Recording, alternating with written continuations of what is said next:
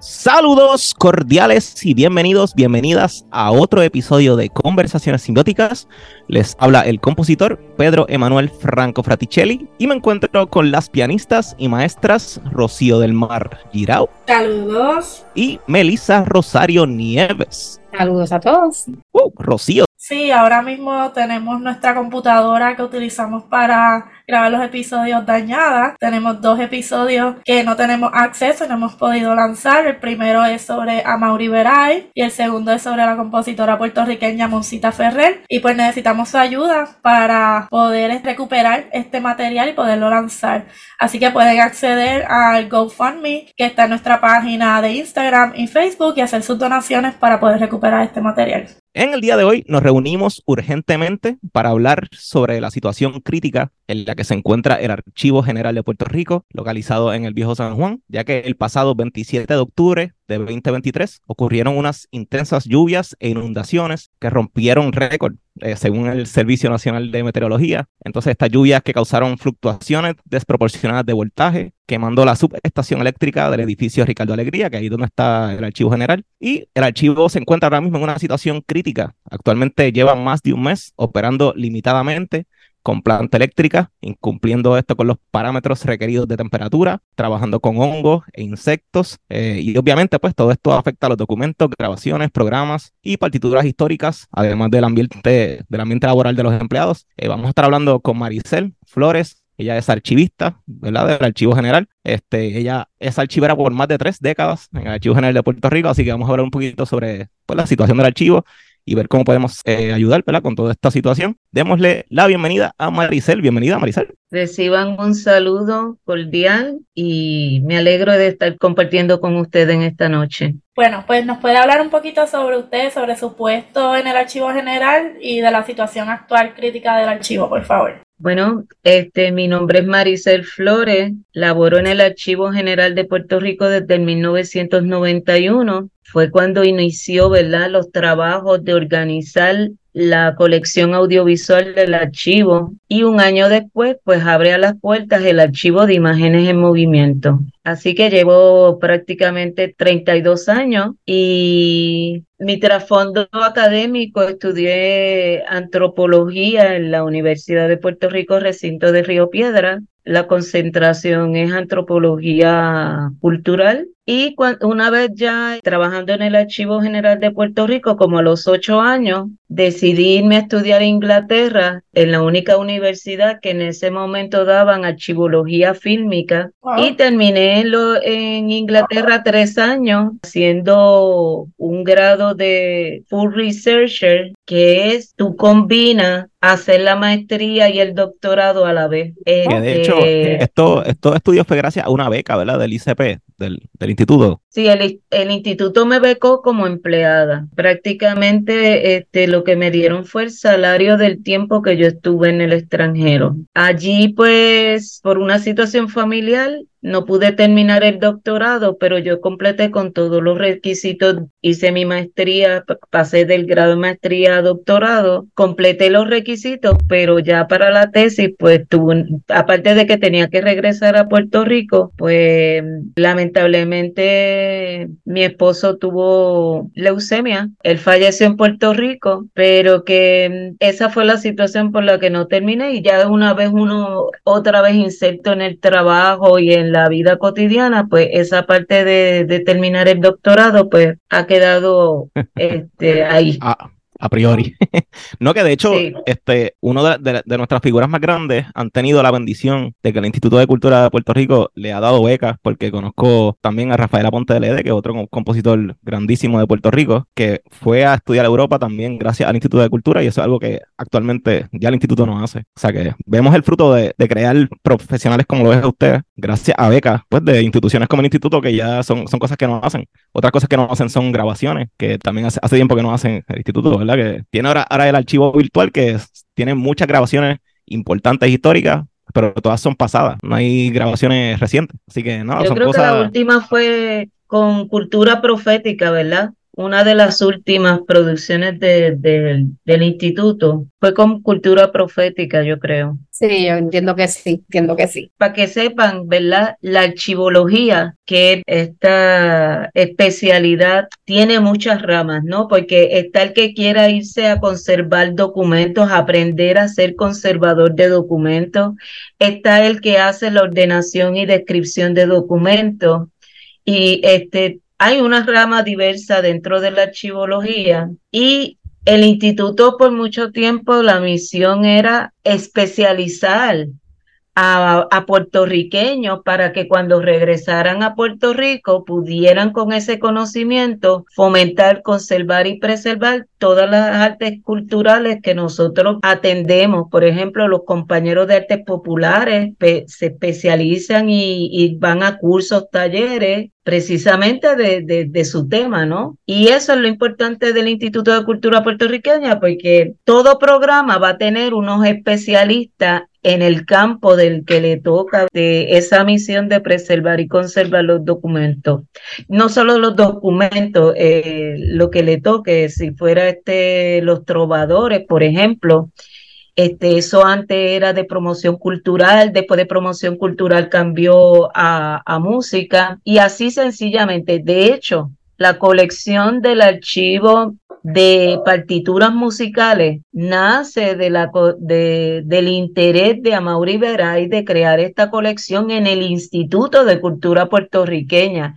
Y es ahí donde él hace todo ese acopio de toda esa este, documentación que estaba dispersa, ¿no? Y él la, la, organizó en una colección que luego pasa, claro, al Archivo General de Puerto Rico, que es donde le podría dar la conservación y el servicio de referencia al público en general. Entonces, la otra pregunta que me hiciste de qué nos ocupó a partir del 27, pues sencillamente de momento nos vamos un viernes y ya el lunes nosotros ya sabíamos que el fin de semana el sistema había caído, el sistema mm, eléctrico del archivo y luego sucedieron una serie de cosas, ¿no? Este, concatenadas quizá a ese impacto de voltaje que dañó la subestación y llevábamos ya varias semanas en viendo que no veíamos que nada estuviera pasando. Y como no nos informaron nada, el sindicato Profesor Utiel, capítulo del Instituto de Cultura Puertorriqueña, que es la unión que representa a los empleados de la unidad apropiada, llevó un mensaje, este, un comunicado de prensa dando alerta a la ciudadanía de esta situación. Inmediatamente a eso yo tenía una participación en Archired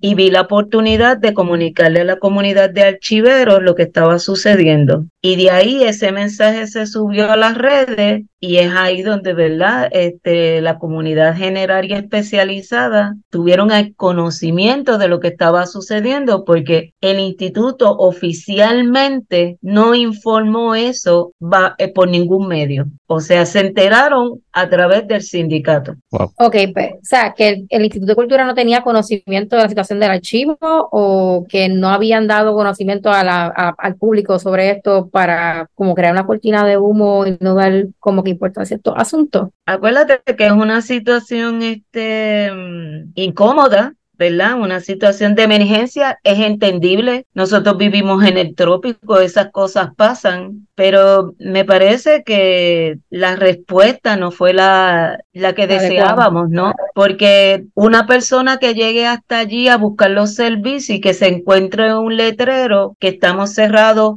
hasta nuevo aviso, entonces el individuo se va, pero y los que demás van y vienen, van y vienen y después nadie sabe nada. Y, el problema aquí que, que viajan también. que atender esta respuesta tenía que haber sido mucho más diligente, más efectiva, más rápida y así tú permites que los documentos no tengan el problema que, que puedan enfrentar ahora, ¿no? Que sin, sin las condiciones estables de temperatura y humedad van a empezar a crear las condiciones de que esas colecciones pues caigan en, en procesos de degradación y posible pérdida. Eh, para personas que no conozcan qué tipo de archivos podemos encontrar como tal en el archivo general o qué tipo de documentos, nos puedes dar como un breve resumen de lo que podemos encontrar en el archivo general para que las personas conozcan qué estamos perdiendo. Sí, mira, el tema del archivo me apasiona, pues, en verdad, yo, yo estudié antropología, la historia, todo lo que tenga que ver sobre la manifestación cultural de Puerto Rico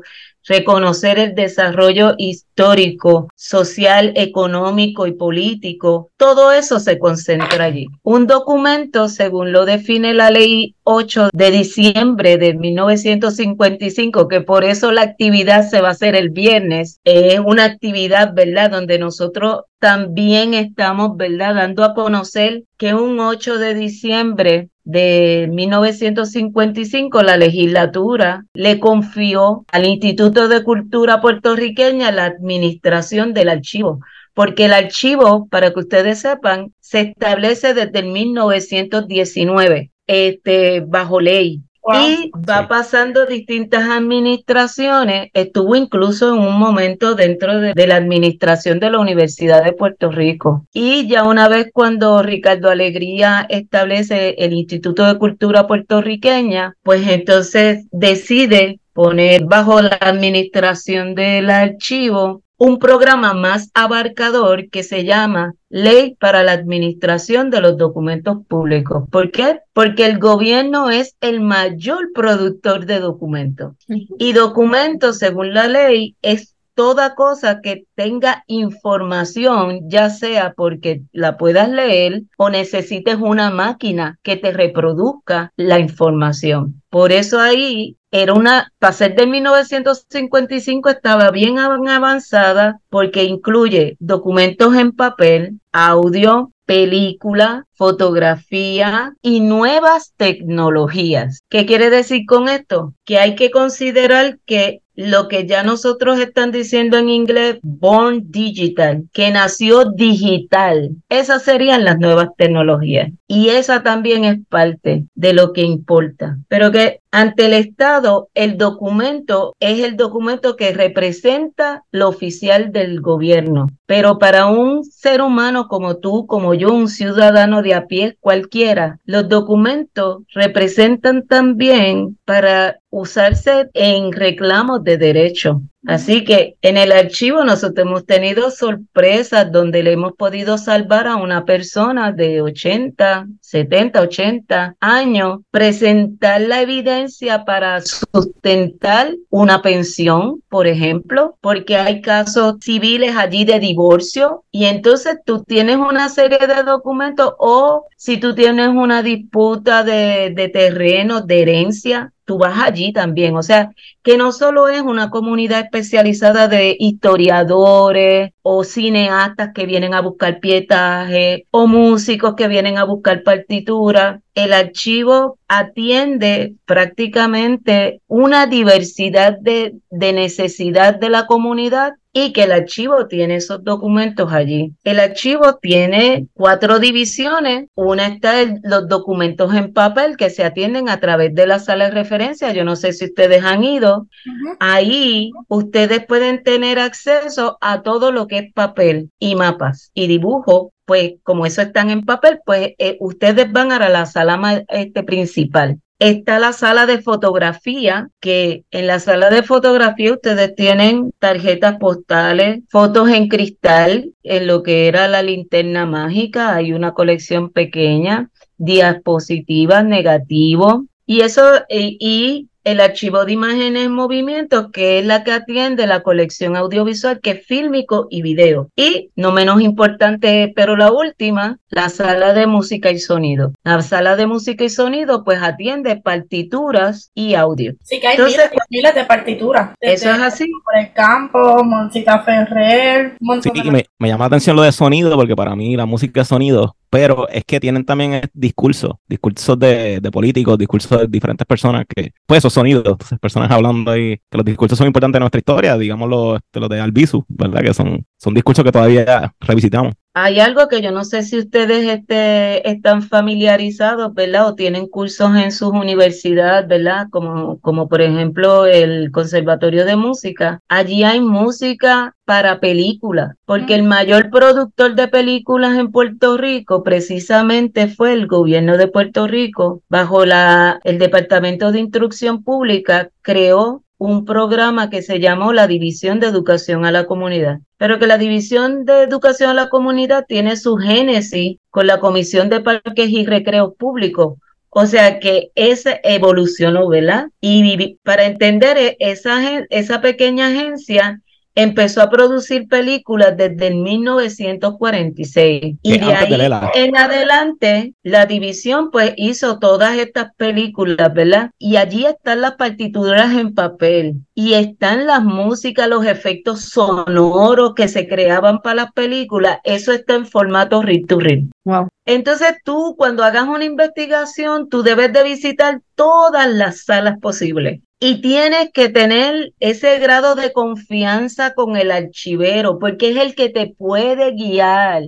Porque suponte a ti que tú dices, yo tengo este tema y quizás el archivero te dice, pero mira, tienes que ver este camino, este, porque como todos nosotros, lo primero que le decimos a los investigadores, tú tienes un tema que te has leído del tema en fuentes secundarias. ¿Qué es lo que tú quieres probar en tu investigación? Y a veces quizás el archivo de música no tiene algo que tú estás buscando, pero si vas a las otras salas, una foto te puede dar una información, una película te puede dar una información. De repente tú estás tratando el tema de, un compositor. Miren, aquí hubo una película basada en una investigación que yo llevaba, apareció 83 años después es la primera película sonora de Puerto Rico, con música de, de Raúl Muñoz, que era el Big Bang de la época. Se filmó en el Escambrón. Y ustedes van a ver el Puerto Rico del 1934. La música, ¿saben quién escribió la letra de esa música? ¿Quién? Luis Pérez Mato. Luis ¿Cómo se llama la película? Romance Tropical, la pueden buscar, creo que alguien la subió por YouTube. Romance Tropical es la primera y una de las primeras películas sonoras en América Latina y en español. Para aquellos que dicen que, que hacer cine en inglés pues le propone un mercado mayor, pues miren, también hay que mirar hacia América. Y esa película desconocía que tanto de que incluso la letra de la canción, que es muy bonita, muy bonita, la deben de buscar, se llama mm, Velero de Amor, creo que se llama, y se te va a pegar porque está linda, linda. Y esa película, eh, este, nadie sabía que la letra la, la hizo Mato para la película, la musicalizó Raúl Muñoz, y creo que después entró en una de, sus de sus discos, ¿no? También el archivo se convierte como como algo de, de museográfico, ¿no? Porque hay objetos como los cilindros Edison, donde este investigador, creo que es de apellido Cristóbal, que trabajó los cilindros Edison y cuando él se topa, que primero eran este, música clásica o música, ¿verdad? De un repertorio extranjero, encontró en uno, cuando ya él se estaba dando por vencido, al final de la investigación, que eso suele suceder, encontró él un cilindro hay un documental que se llama El Archivo General de Puerto Rico, una ventana del pasado,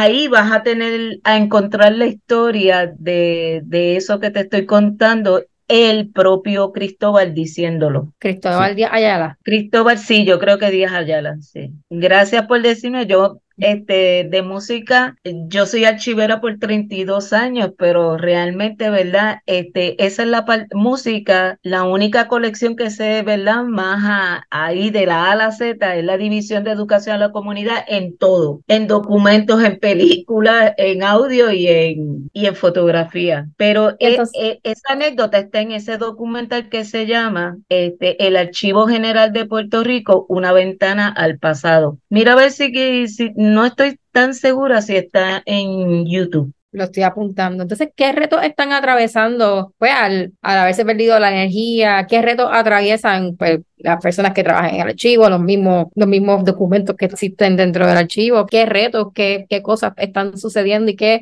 repercusiones pueden tener a la larga? Además de, pues, de perder mucha historia importante y muchas cosas que, pues, nos pueden ayudar en el futuro. Ok, la conservación de todos los documentos, hay niveles, normas internacionales que te permiten decir cómo tú vas a conservar el papel, cómo tú vas a conservar el audio, qué condiciones, ¿verdad? Por ejemplo, en un parámetro de película, y esto pues lo hacemos como general, pero una película negativa no va a tener la misma condición que una película de proyección o un master positive. Va, y de, de acuerdo, ¿verdad?, a las bases de, de, la película, pues tiene condiciones de temperatura y humedad diferentes. Sin embargo, hay un estándar, ¿no? Para las películas se, es mantenerse en 50 grados Fahrenheit y 22 de grados de temperatura controlado. ¿Qué sucede? El archivo básicamente se mantiene en sus depósitos en papel, en papel, en unos 65 grados. Ah. Cuando tú pierdes la climatización, va a aparecer la condensación. Literal, a veces las paredes se ve agua, pero es por la condensación. Entonces, cuando tú tienes un papel que le quita, tienes una climatización estable, pasa el proceso de condensación y después se seca. Tú sometes ese documento a una tensión de temperatura y eso es lo que provoca dos cosas hongos que, que son, ¿verdad? Aquí los oportunistas del momento, prolifera el hongo. Si tú no tienes climatización, van a entrar los insectos en las fotos, películas y otros soportes. Tú tienes gelatina, que también eso pues le gusta a los insectitos.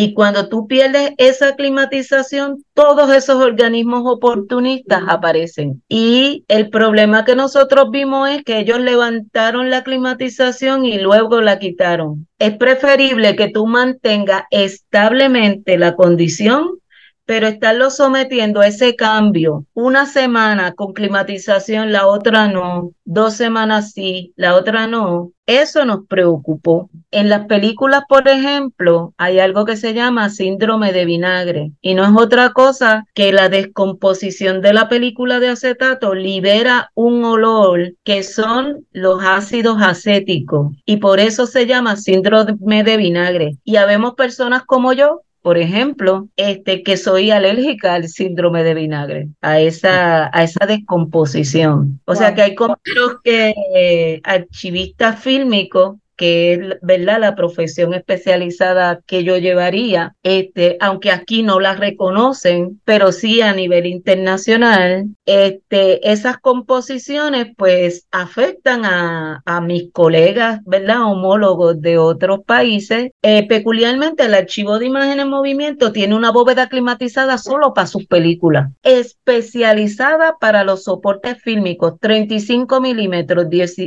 8 milímetros y 10 16 milímetros, que es la mayoría de los rollos que nosotros tenemos. ¿Y estas películas están digitalizadas? Se está comenzando a hacer la digitalización, pero la digitalización es un proceso dentro de la preservación. Cuando dicen restauración digital, que está muy en tendencia, o de digitalizar, porque mira lo que ha sucedido en la historia de la tecnología. Y esto ha pasado, les va a tocar a ustedes. De los cilindros Edison este, no sé bien la, la evolución, pero vamos, el salto al vinil, del vinil al CD digital, ahora los, a los distintos formatos digitales, porque tienen mucho.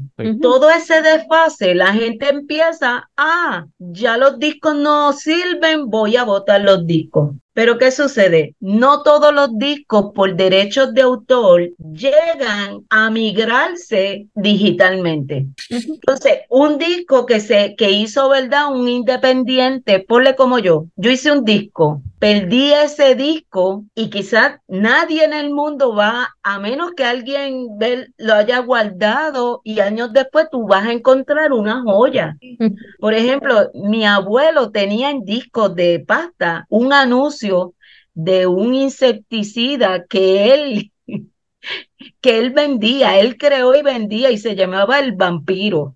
Y él, no ponía ese disco ahí, el anuncio, no, la publicidad de su producto, la tenía en pasta. Mira, yo creo que eso se perdió. La familia que se quedó, ¿verdad? Con, con la memorabilia de él, pues se perdió. ¿Lo tenemos ahora para la historia? No.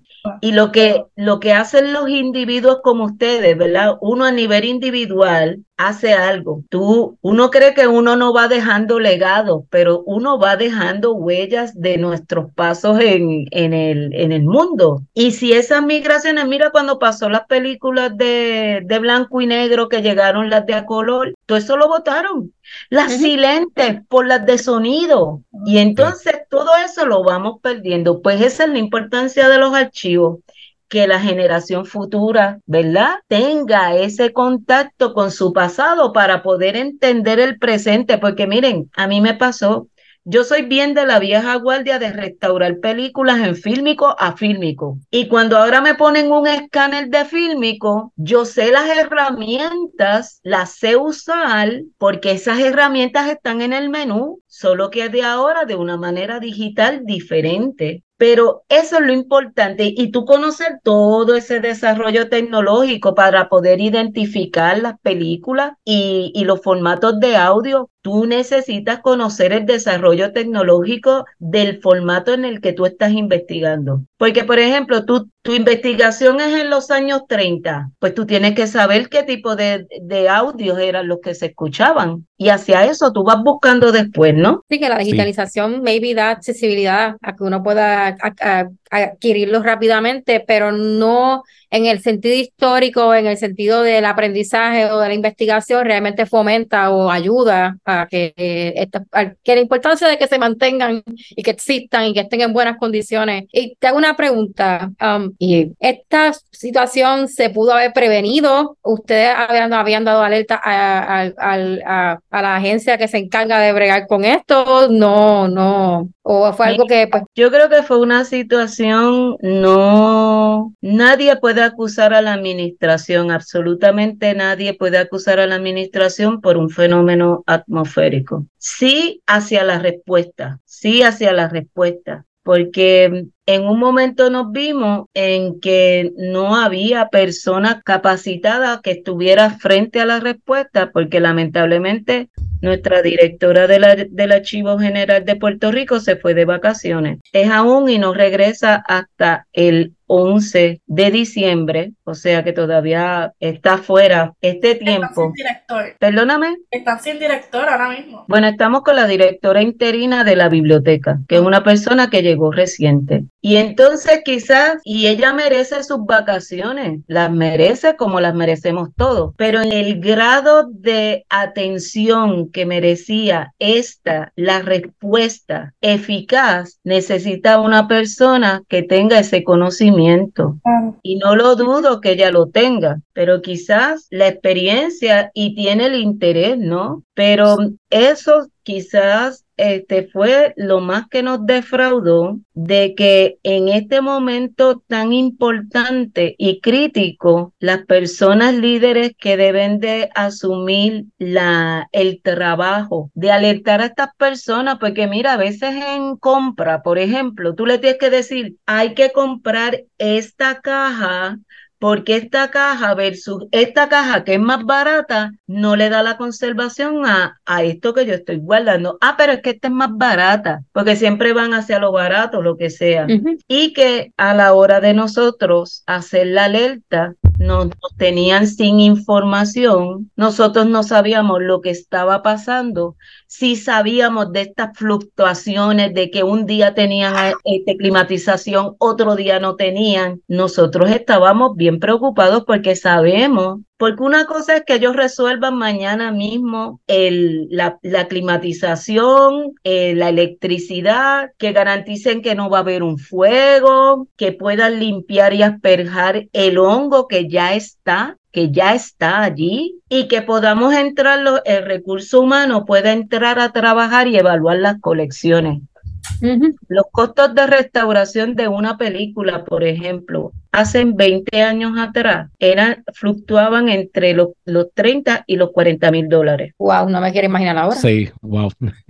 para que tengas una idea, la película Romance Tropical, una película en nitrato, 35 milímetros, blanco y negro, 65 minutos, porque no tiene más, 65 minutos, costó 125 mil dólares. Wow. Entonces, no es digitalizar y olvidarte que el original 35 milímetros lo vas a descartar. No, mientras ese original esté ahí, ese es tu máximo tesoro y tú lo vas a tener en conservación porque es lo más que se acerca a la historia.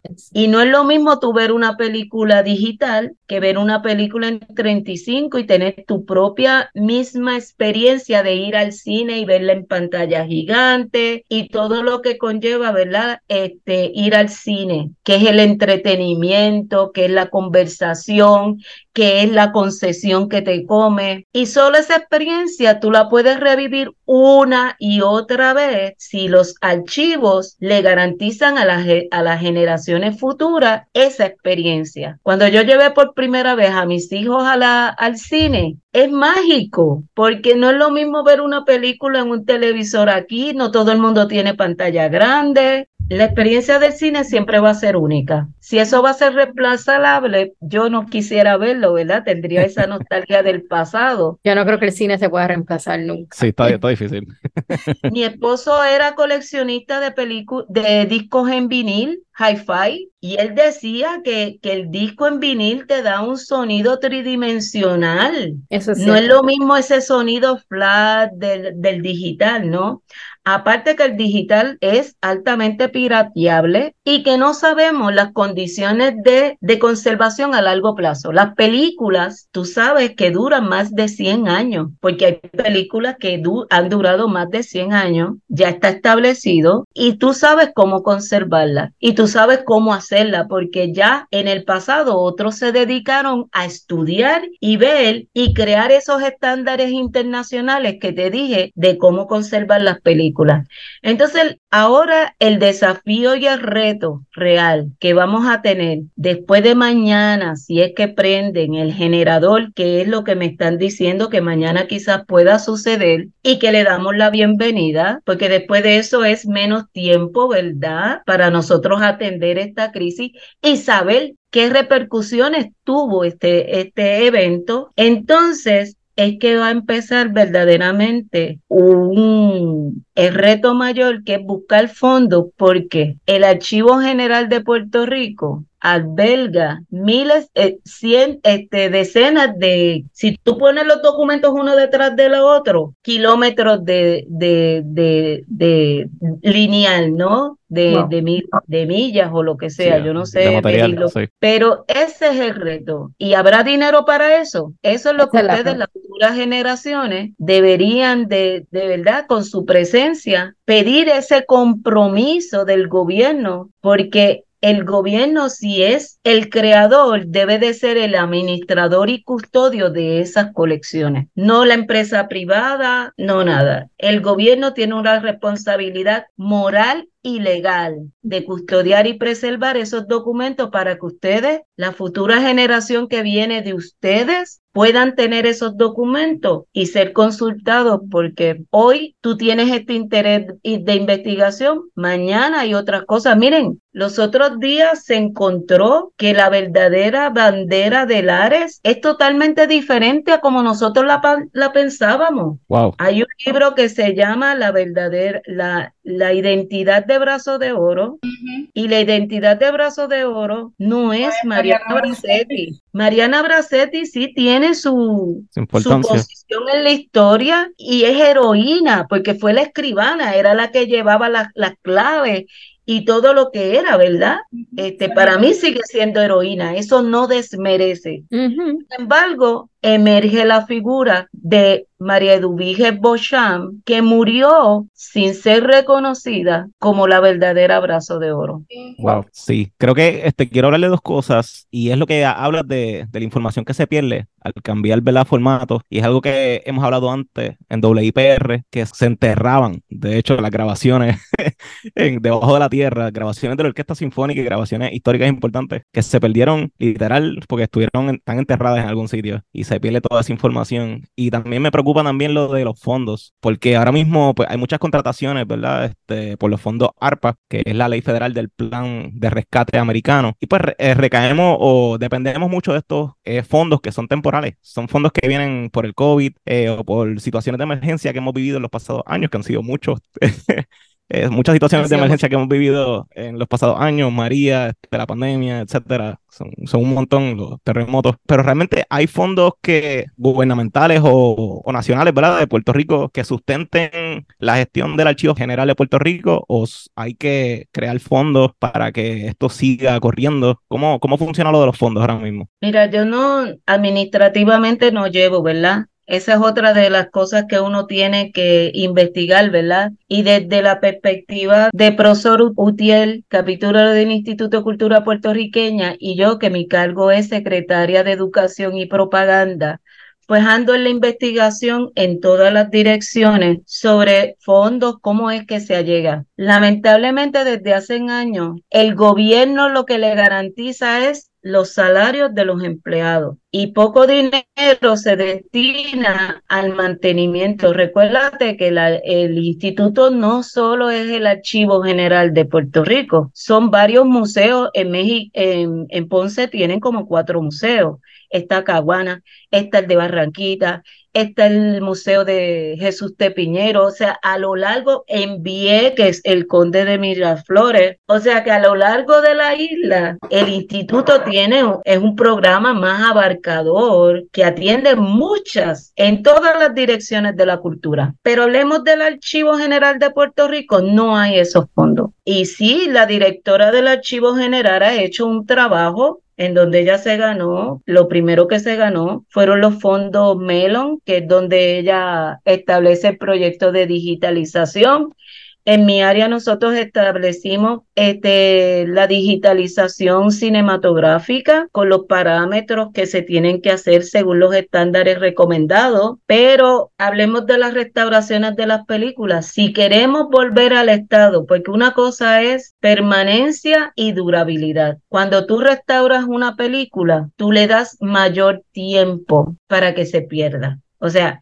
es como extenderle la vida a ese documento. Entonces, si tú no haces eso, pero si tú digitalizas, pero no restauras, ¿qué estás logrando hacer? Nada, porque tú no sabes a largo plazo qué te va a pasar con ese material. Todo tiene una capacidad, o sea, eso, eso tiene un límite. Y es como yo te digo a ti, tú tienes un pendrive y tú puedes tener miles de documentos ahí, pero en una película tú vas a la bóveda y tú sabes que son cinco rollos de película o doce rollos de película y están ahí físicamente, pero en una memoria o en un disco duro externo o en una computadora, tú tienes 100, toda una colección. Entonces, esos fondos no están ahí para cuando nosotros vayamos, vamos a decir que nos llamen el lunes a trabajar, esos fondos no están. Y ese es el llamado que debemos de hacer porque el gobierno, como dije, tiene un deber moral de atender, de administrar y custodiar y preservar sus documentos. Y hay que empezar a legislar el fondo, o sea, los legisladores y estas personas que se encargan de crear proyectos de ley, porque sin proyectos de ley no hay, no se mueve el dinero y hay que empezar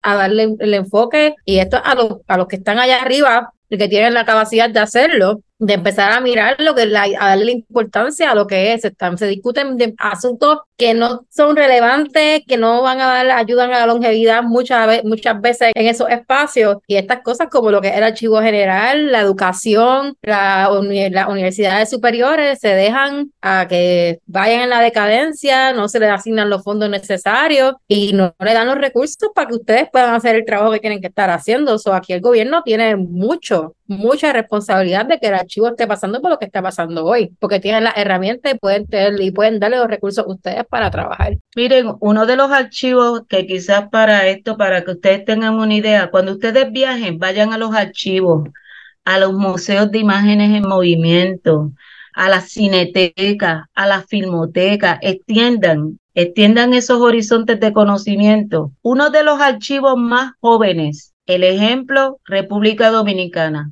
el gobierno le asignó, no sé por cuántos años, pero para comenzar, un presupuesto de 5 millones de dólares. Y esas personas usaron ese presupuesto para organizar su colección. Hoy por hoy es uno de los archivos que nosotros le llevamos el conocimiento. Archivos como México, Cuba y Puerto Rico, el recurso humano nuestro fue a decirle a ellos, mm, hablándole de nuestra experiencia, cómo montar el archivo de imagen en movimiento, cómo montar uno de fotografía. Ellos se nutrieron de la experiencia de nosotros y es uno de los archivos más importantes del Caribe. Mira para allá.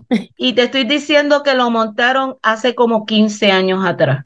Y hoy por hoy es un archivo que publica, es un archivo que tiene su hemeroteca pronto en consulta, es un archivo que está atendiendo sus materiales en fílmico y da servicio a la comunidad de generaria especializada. Así que volvemos, pero si nosotros los ciudadanos no le damos esa importancia, algún día quizá esto genera mucho gasto, lo cierran, como ha pasado.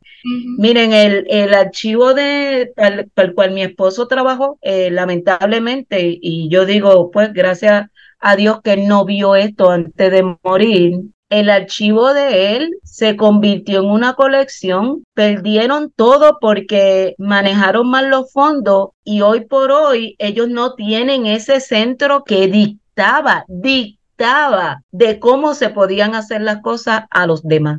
Hoy por hoy ellos están reducidos a una representación muy pequeña y ya no es el archivo que representaba todo lo que uno pensaba de que debería de llegar como ejemplo de desarrollar eh, un archivo como el de Puerto Rico. Y en ese sentido, quienes le damos la importancia de nuestros archivos somos los que estamos preocupados. Y yo creo que esas son las personas que van a ir a la vigilia mañana. Y ahora mismo el archivo las condiciones que está, este, ¿se puede accesar documentos para el público general o estamos esperando por el generador para volver a abrir las puertas? Está totalmente cerrado, no, no se está dando servicio a la comunidad, no estamos entrando los empleados de carrera. O sea que eso es una sorpresa, lo que van a estar esperando mañana de poner el generador. Hay una incertidumbre, sí. Hay una incertidumbre. Esa es la palabra, incertidumbre y desasosiego. No sabemos qué nos vamos a enfrentar cuando entremos. Y eh, pasó algo similar, me imagino que en María, ¿cuánto tiempo tomó eh, regresar al archivo? Fíjate, el archivo duró meses este, sin electricidad. Eh, FEMA Cultural le asignó un... En aquel momento fue bien difícil, ¿saben por qué? Porque me tocó a mí. Yo estaba en el comité ejecutivo de la, de la Federación Internacional de Archivos Fílmicos y envío este llamado de ayuda a todas las homólogas internacionales que nos pudieran ayudar. Para que ustedes sepan, la respuesta fue, querían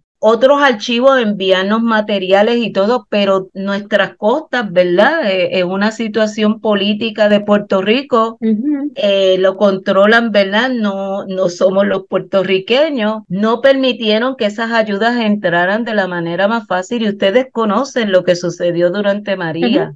Y sin embargo, en ese entonces se procuró una planta pequeña que le estaba dando garantías a las colecciones más vulnerables y a lo que pudieran establecer. Acuérdense que es un edificio, es el último edificio en América Latina hecho por los españoles de tamaño monumental.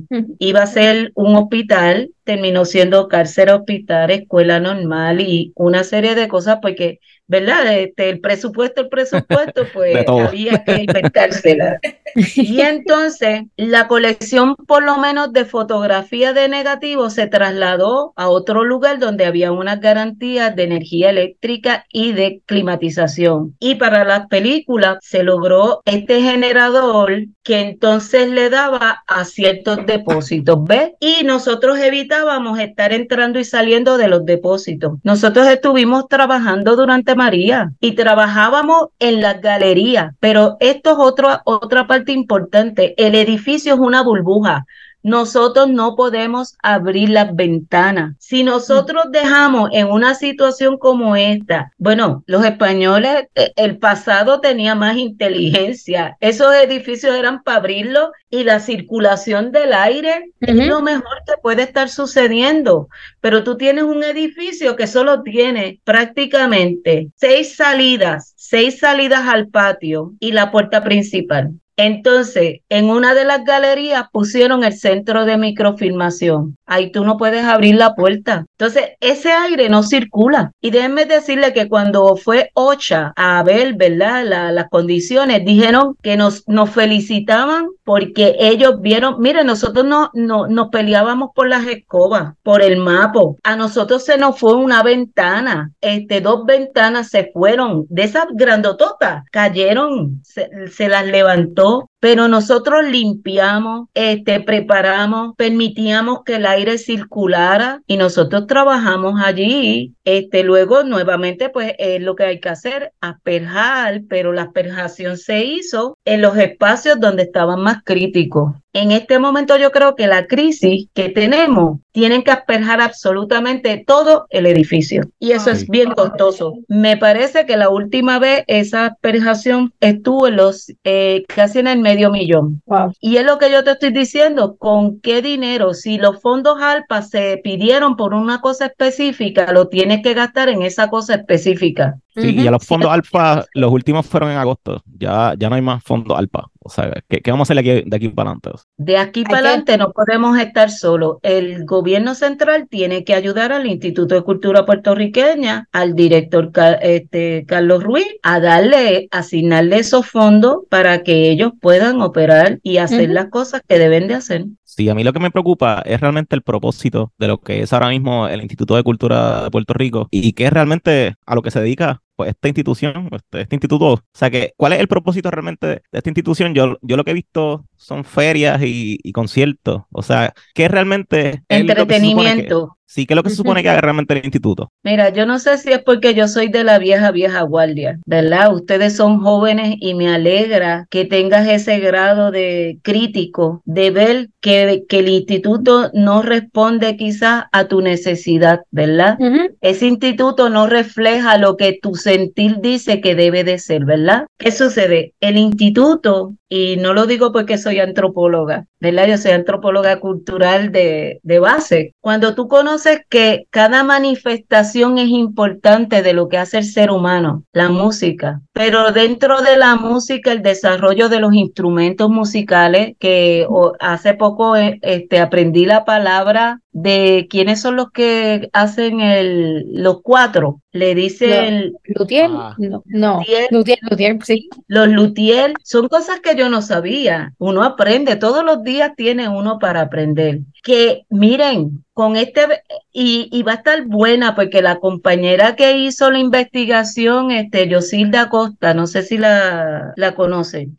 He escuchado el nombre, Es la especialista en, en el programa de música. Y hoy precisamente abría la exposición Nuestras Cuerdas y ahí encontraron en los depósitos del instituto, de verdad, de, de donde se custodian las obras, tiples, bordonúa, y eso va a estar en esa exposición. Pero ustedes saben qué? En las películas, ella vio y pudo coger pietaje de una bordonúa que ella identificó gigante. Y fue que yo le dije, mira, hay unas escenas en estas y estas películas que deberías de ver. Ahí ella vio a Roque Navarro, que también era, él hacía sus propios instrumentos, con instrumentos que quizás hoy no existen. Y lo que queda es el fotograma de esa película. Entonces, este ella se fue a fotografía y allá encontró otro, otro caudal de información y, de, y que le sustentaba gráficamente la exposición. Y va a ser una exposición bonita, pero es lo que te estoy diciendo. Cuando Ricardo Alegría pensó en un archivo, en un, en un instituto de cultura puertorriqueña, era que los compañeros que trabajaran en, en la promoción de los festivales, crearon festivales de trovadores, el festival de la música, el de la danza. Pues él dio una misión clara de rescatar, de investigar, de lograr que nosotros continuáramos el conocimiento de nuestro pasado para mantenerlo y entonces pasarlo a las próximas generaciones. Porque imagínate, él rescató el cuatro, sin, pero entonces ¿verdad? Administración le dieron tanto de facilidad al 4 que dejaron la bordonúa. Y el tiple también, que hay un tiple puertorriqueño, sí. Y el tiple. Entonces decimos nosotros, ¿hemos cumplido? No, porque es como el petate. El petate yo creo que solo hay una artesana de petate. Pues miren, esa artesana hay que reclutarla para, que le enseñe otro. Mira, quizás no es para la misma necesidad que había antes, pero nada más utilizar la fuente primaria que existe en Puerto Rico, que es, con lo que usan, ¿verdad? Este, para hacer las distintas cosas. Ahora ella se diversificó y es una artista, porque ella hace otras cosas con el petate. Y entonces Así es como debe de ser. Las películas, pues tenemos que conocer nuestra historia. ¿Qué películas hicieron? ¿Quiénes fueron las que las hicieron? ¿Dónde vamos a buscar esas películas? Precisamente para que la miren la película Romance Tropical pensaban ya que eso nunca se iba a encontrar. 83 años perdida la adquiere la colección David Packard de la Fundación Packard la deposita en el archivo de la Universidad de Los Ángeles y para un congreso que me invitaron me dice mira si tenemos esto en, en nuestro en nuestro depósito es de Puerto Rico y cuando se identificó era esta joya es arqueología, es conocer todo. O sea, el instituto, si diriges el instituto, tú tienes que saber que el instituto no es solo apoyo a las artes, no es solo programa de música o artes populares o arqueología. No, tú tienes que distribuir todo lo que tengas, no poner todos los huevos en una canasta como ahora, que lamentablemente, que es lo que la prensa le ha criticado, y ya me decita, la campechada queda muy, muy bonita y bien hecha, pero se van todos los esfuerzos económicos y físicos para allá, pero entonces de lo demás, ¿qué? ¿Verdad, Maricel? Te quería preguntar, ¿cómo fue la semana de los archivos históricos sin, sin director ejecutivo y esas cosas? sin, sin personal administrativo. ¿Cómo estuvo eso? Pues la pasamos en nuestras casas. Pero fíjate, el último día 27 precisamente, yo hice una actividad que quedó muy bonita, una actividad porque todos los años el 27, el 27 de los 26 o los 27 de noviembre, ese día se dedica a la salvaguarda del patrimonio audiovisual. Y entonces nosotros hicimos una actividad y es precisamente para concientizar, para provocar nuevas investigaciones y se habló mucho sobre los primeros periodos del cine. Hay información de que lo más probable es que nosotros hayamos comenzado a hacer filmaciones en el 1899, tan pronto como eso. Y el cine llega a Puerto Rico, la primera proyección, un 9 de mayo de 1897. Sí, que, para que La, película está de la pecera que llegó ahora este, a los Goya, a los premios Goya. Y pues es una película que, tal vez, o sea, se, habla mal del negocio de, las películas aquí, pero una película como esa, pues si tuvieran más fondos del gobierno, o sea, podríamos seguir apelando a Ese, ese negocio. Produciendo más. Eso es así. Sí, nos diera trabajo a nosotros, a los, compositores, que muchas veces. A los compositores. El único trabajo que tenemos es este, los concursos que tiran una vez cada todos los años, tú sabes, y la Sinfónica no toca nuestra música. O sea, este, pues, darnos más trabajo, ¿verdad? A los artistas. Mira, pues tan sencillo como hacer un remake de las películas de la División de la Comunidad que tienen vigencia su temática. En el Puerto Rico son temas iguales: violencia doméstica, cooperativa, eh, establecer ahora que tanto quieren que, que haya muchos emprendedores por ahí, pues mira, eso fomenta y que se haga, ¿verdad? Un remake para que tenga mayor apele más con una música que sea más moderna, que sea más del tiempo. Pero yo reharía, el guion de la película. Yo reharía la película del pelotero, como que esa película yo la haría de nuevo, porque pienso que apela un montón el tema. Tocaron varios temas ahí bien interesantes, pero las películas me recordé cuando yo era nena, hacían un festival en la biblioteca siempre, y estudiaba en, la, en el Rafael Colera Cataño, y recuerdo siempre una película que me marcó forever, porque era una película de, de pues, la hacienda de caña, y era el bagazo, no se me olvida, no se me olvida, yo siempre que venía la semana la semana que venía de la puertorriqueñidad, yo me acordaba porque la historia era tan trágica, o sea, se moría de malaria, eh, era un tema, bueno, se me paran los pelos todavía. Son los cuentos de Abelardo hechos por, por este, uno de los mayores, el, el que más prolífero ha sido este, Luis Molina Casanova. Genial, él tiene un cuento que se llama El Figurín, lo debes de ver. Lo voy a, lo voy a buscar. Es inédito de Abelardo Díaz Alfaro. De Cabo, sí, excelente.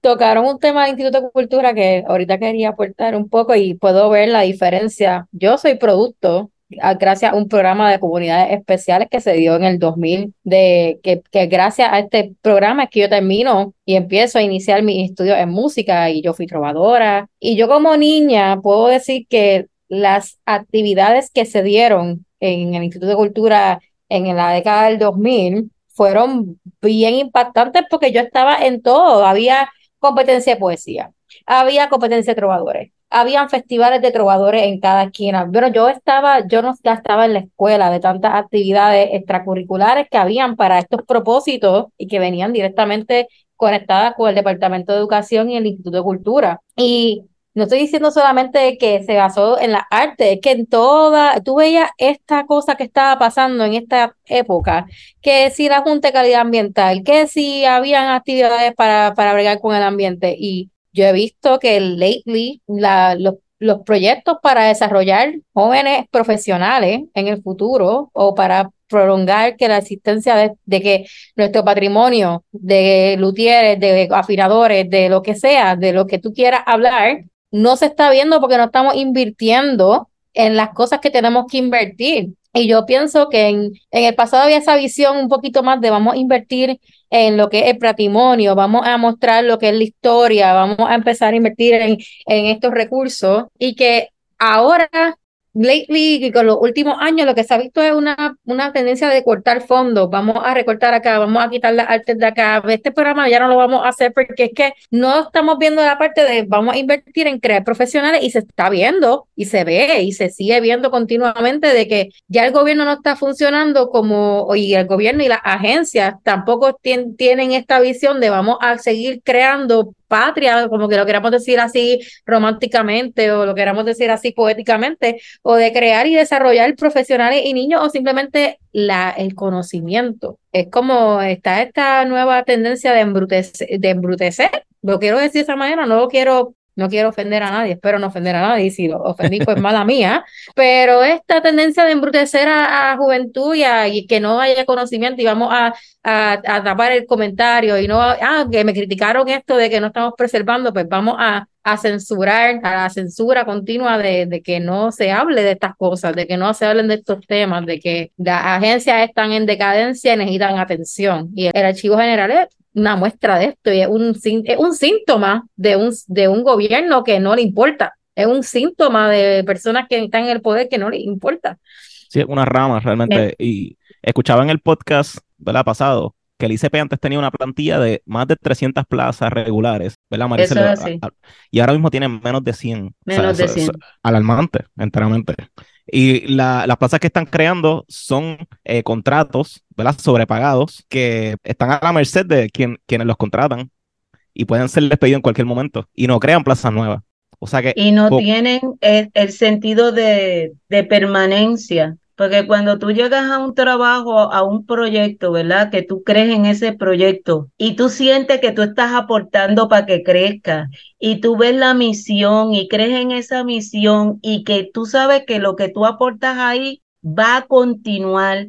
Es como nosotros, en el archivo ya pronto se puede ir un compañero, pero de momento vemos tres que nos vamos el mismo año por edad. Entonces, nosotros estamos ya diciendo quiénes van a ser nuestras siguientes predecesores, sí. generación. Y, Eh, y lo que pasa es que no hay un proyecto de país y a veces es que nos quieren que estemos poco informados, que no tengamos pensamiento crítico, que no tengamos este orgullo, ¿verdad?, hacia, hacia nuestros valores patrios, porque el hecho de que nosotros no seamos, miren con qué, con qué hasta orgullo. eh, si ustedes entran al, al, al site de, de, de Park Service, ¿no? De, del servicio de, de parques de los Estados Unidos, con qué orgullo ellos dicen que el lugar más antiguo que ellos tienen, ¿dónde está? En Puerto Rico, el Morro Aquí, aquí. en el territorio. Y ellos lo dicen con orgullo y de permanencia. Entonces, como nosotros que fuimos los de la gesta, ¿cómo no, no nos vamos a sentir orgullosos de eso? Y a veces es una, como un desprecio hacia lo pasado, que entonces eso, pero miren, hay cosas tan, tan interesantes que ustedes van y descubren cosas y descubrir cosas es chévere. Y eso es lo importante que nosotros debemos de motivar a ustedes, los jóvenes, a que mantengan esa curiosidad y ese deseo de ser. Eh, ¿Cómo? y yo lo que les, les puedo decir es, vayan, salgan, especialícesen y miren, por salario, los archiveros no, no tenemos mucho, ¿verdad? Pero con eso yo pude levantar mi familia. Yo tuve dos hijos y pude, ¿verdad?, encaminarlo. Así que uno vive con el presupuesto que tiene. Es como decía el gobernador que ve, pues ustedes eligieron esa carrera, el Sochi's Life. Tú sabes, tú elegiste ser pobre. Le- se lo dijo a los policías. Yo elegí po- ser pobre. A mí no me interesa ser rica. Me gustan las comodidades. Quiero viajar. Me gusta comprar cosas, ¿verdad? Porque, ¿verdad? Pero yo me limito a lo que puedo. ¿Qué podemos hacer nosotros para ayudarlos a ustedes en el archivo? ¿Cómo podemos hacer esto visible? ¿Cómo, cómo podemos nosotros como contribuir a seguir moviendo el mensaje. Sí. Mira, eh, la directora también ha lanzado, la directora Isla Teresa Ayala, ha lanzado un proyecto de voluntario y los voluntarios han ido al archivo, han trabajado colecciones, aprenden de cómo los archiveros trabajamos en el área de conservación de papel, en películas, en, en el área en que te interese. Y casualmente hubo ahora una muchacha que estuvo trabajando conmigo unos meses y pidió estudiar en la escuela graduada archivística. Así que tú no sabes, mira, a mí me gustaba mucho el cine y mira, se abrió la oportunidad de yo proteger la historia del cine de mi país. Este, y quizás después tú puedes hacer cosas, ¿verdad? Este, seguir creando. Yo no haría películas, ¿verdad? Pero yo sí sé que tengo las herramientas para ayudar a otro a hacer algo. Y eso, pues a mí me satisface. Y quizás ustedes entran y quizás el archivero de, de música no sabe leer una partitura, no sabe si el arreglo es para piano, para pa cuerda o para lo que sea. Pues mira, eso ayuda a la catalogación. Quizás ustedes pueden decir, mira, este, vamos a catalogar este, estos documentos de música y en el proceso ustedes descubrir eh, investigaciones que le ayuden a ustedes a publicar. ¿Cuántos músicos publican por escrito? Bien poco. De hecho, esa era una de las preguntas que quería. Los, a los historiadores. Es una de las preguntas que quería hacer porque eh, una de las, bueno, uno de, de los propósitos de este tipo de instituciones es la publicación, el, el hacerse, hacerle saber a la gente sobre lo que está ahí dentro y por qué es importante. Se está haciendo esto, las publicaciones, sé que el ICP en algún momento tuvo su revista, pero ¿cu- ¿cuál, cuál es el plan ahora mismo de... Ya eso no se da. La, el programa de publicaciones, todos son contratistas y llevan, muchos de ellos llevan contratado años, son la memoria ahora de ese programa. Y si lo, y si mañana viene otra administración y no los quiere allí, Mm. como le pasó a una compañera, después de estar trabajando 24 años contratada, la votaron. Wow. Cada vez que Son memorias las se administraciones, se va Sí, gente, sí, ¿cierto? sí, sí, sí. Así que lo importante es darle continuidad, lo importante es que el compromiso se mantenga Y eso solo tú lo puedes tener con plantillas de empleados de carrera, donde tú les garantices un salario, les garantice unas condiciones, ¿verdad?, de beneficio, porque eso es parte de, este, quizás no es mucho dinero, pero tienes otros beneficios. Y eso es lo que importa porque ese personal, miren, yo, yo tenía poco dinero, pero me dieron esa beca, me fui a estudiar, es un reto irse a estudiar tres años fuera del país con hijos. Pues mira, este, si tú quieres especializarte en restauración de discos de vinil, pues dentro de la institución ya tú estás trabajando y buscas eso, e, e, ese conocimiento. Si hay que ir a Australia, pues se va a Australia. Eso es lo importante y que, ese conocimiento se quede en el archivo o en el programa. Hay que tener ganas de trabajar y es algo que estamos viendo que ustedes están bien activos dentro de las condiciones que están, están fiscalizando, están moviendo la voz para que esto se resuelva. Sí. Gracias. Bueno, gracias por la gestión que están haciendo y por ser vocales, porque ser vocal aquí hay que, Tiene precio, tiene precio. Yo sé que, pues. Sí, yo creo Esperemos que, no haya represalias. Todos aquí somos bastante vocales en todo este tipo de cosas y nos cuesta trabajo, nos cuesta posición, nos cuesta amistad, nos cuesta muchas cosas. Así es. Pero nos parece importante, nos importa y creo que a la larga del tiempo nos va a dar la razón de que estamos haciendo las cosas correctas. En el eh, lado correcto de la historia. Maricel, gracias, gracias por haber estado con nosotros un ratito a explicarnos a, a, los músicos eh, por qué es importante el archivo general de Puerto Rico para los puertorriqueños y las personas que vivimos en la isla y hacemos cultura en nuestra isla.